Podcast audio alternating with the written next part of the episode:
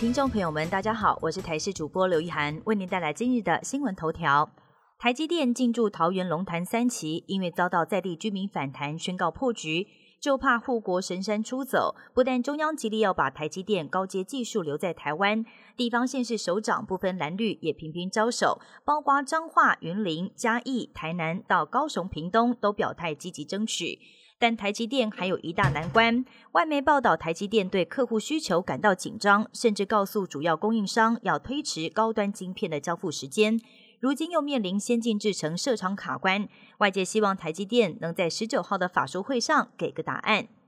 最近有网友发现，使用台湾 IP 在订房网站上订国内的饭店，比用香港 IP 订房还要贵上两成左右，引发讨论。有人质疑：难道真的把台湾人当成盘子了吗？对此，有饭店业者表示，这跟饭店的主要客群或者是订房销售状况有关。行销手段每一家的状况都不一样，但也不是外国人订都会比本国人还要有优惠。也有旅游达人实测发现，在订房网用日本 IP 订日本当地的饭店会比较便宜。台湾第一颗自制气象卫星猎风者九号升空。其实，在短短不到一周时间，就已经完成了卫星本体的健康检查。目前也已经进入正常操作模式，筹在式运转阶段，开启卫星任务的关键仪器。前气象局长郑明典也兴奋表示，卫星要上工了，期待收集到的新资料。加萨医院遭到空袭，造成数百人死亡，以巴双方都指控对方是凶手，但是美国总统拜登表示，应该是加萨内的恐怖分子所为。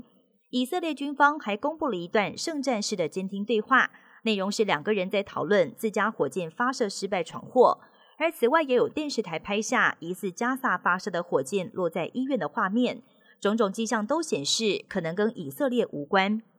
以巴战火燎原，全球风声鹤唳，法国八个机场跟巴黎凡尔赛宫都遭到恐攻威胁，紧急疏散旅客。德国柏林一座犹太会堂遭人丢掷汽油弹，阿根廷首都布宜诺斯艾利斯、以色列跟美国大使馆也都接到电油炸弹威胁，军警荷枪实弹戒备，气氛如临大敌。